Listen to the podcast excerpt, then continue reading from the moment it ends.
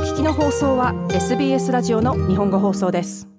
子供がいる家庭であれば共通の悩みであろうスクリーンタイムニューサーセルス大学の調査によると73%の親が子供に自身のデバイスを与えるようになってから子供のデジタル習慣をコントロールするのが難しくなったと考えています。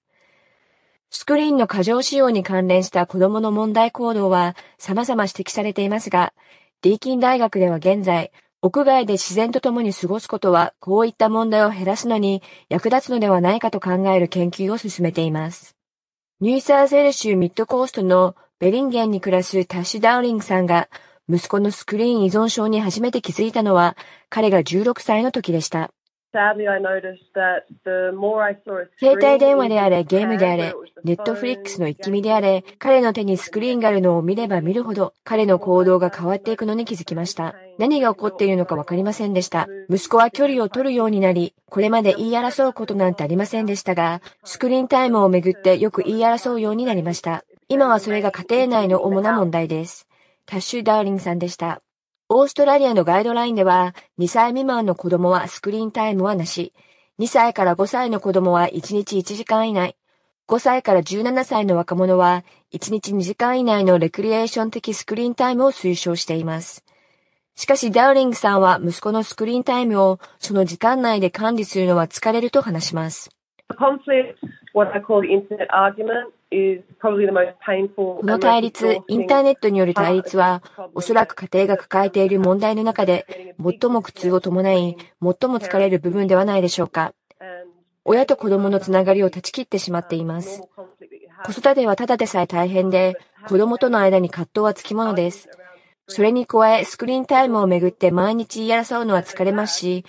自分の可愛い子供と価値観を共有できるような良い関係を邪魔しているようで悲しいです。疲れ果てて諦めてしまうこともあります。使っていいよ、もうギブアップとなってしまうのです。タッシュ・ダーリングさんでした。ダーリングさんの経験は決して珍しいものではありません。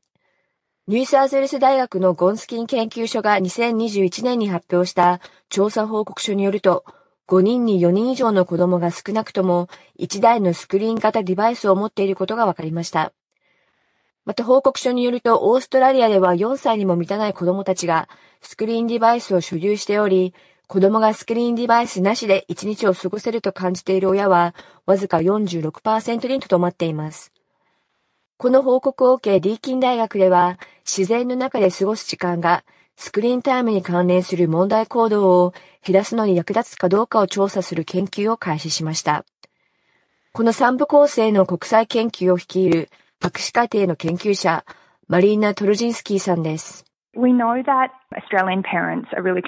オーストラリアの親たちが子供のスクリーンの使用やスクリーンタイムに関連する潜在的な行動や発達問題をめぐり大変心配していることは理解しています。しかし最近の研究で分かったことは親が家庭でスクリーンタイムを管理しようとすると苦しい戦いのように感じられるということです。親からはストレスや罪悪感の増加が報告されているほか、家庭内でスクリーンを制限することは、しばしば家族の対立と関係していることも分かっています。そこで私たちは保護者がこのような問題に対処できるよう、いくつかの解決策で支援し、力を与えることができる方法を検討することに大きな関心を寄せました。マリーナ・トルジンスキーさんでした。ゴンスキー教育研究所の報告書によると、65%の親がテクノロジーの使用に関する交渉が家庭内の対立を引き起こすと述べています。では家族で屋外に出る機会を増やすことがどのようにこの衝突を減らすことができるのでしょうかトルジンスキンさんは次のように説明します。There is a distinct line of research um, that is showing that it's actually outdoor time 自然とともに屋外で過ごすことが子供たちの身体的、心理的ストレスの軽減や感情調整の改善と関連することを示す明確な研究結果があります。また私たちが文献レビューを行ったところ、自然の中での家族との積極的な経験が子供たちの自由時間の思考を変化させ、屋内でのスクリーンを使った活動よりも屋外の時間を選ぶように促す可能性があることも分かりました。マリーナ・トルジンスキーさんでした。ルーシー・パトンさんはシドニー近郊のヒースコートに住む2児の母です。パトンさんはデバイスが家庭内で衝突を引き起こす可能性があることに気づき、息子たちにスクリーンタイムの制限を始めました。パトンさんは息子たちの屋外で過ごす時間が増えたことで、行動にも良い変化が見られたと話します。They're much calmer. They're kind of more satisfied, that kind of physically and mentally more calm. よ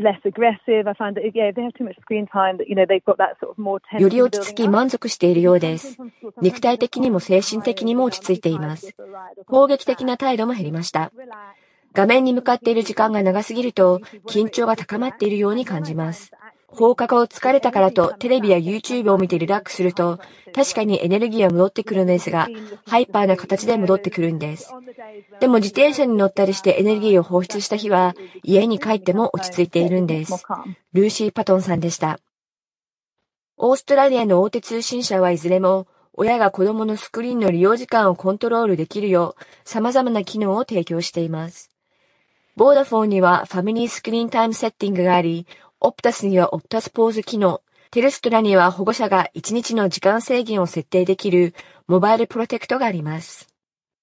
e-safety コミショナーのジュリー・インマン・グラント氏は声明で、これはそれぞれの親が自分で決めるべき問題だと述べています。When it comes to how long you should let your child to be on screens, there really is no magic number as it can depend on a range of factors. 子供の年齢や成熟度、消費しているコンテンツの種類、学習の必要性、家族の生活習慣など、様々な要因に左右されるためです。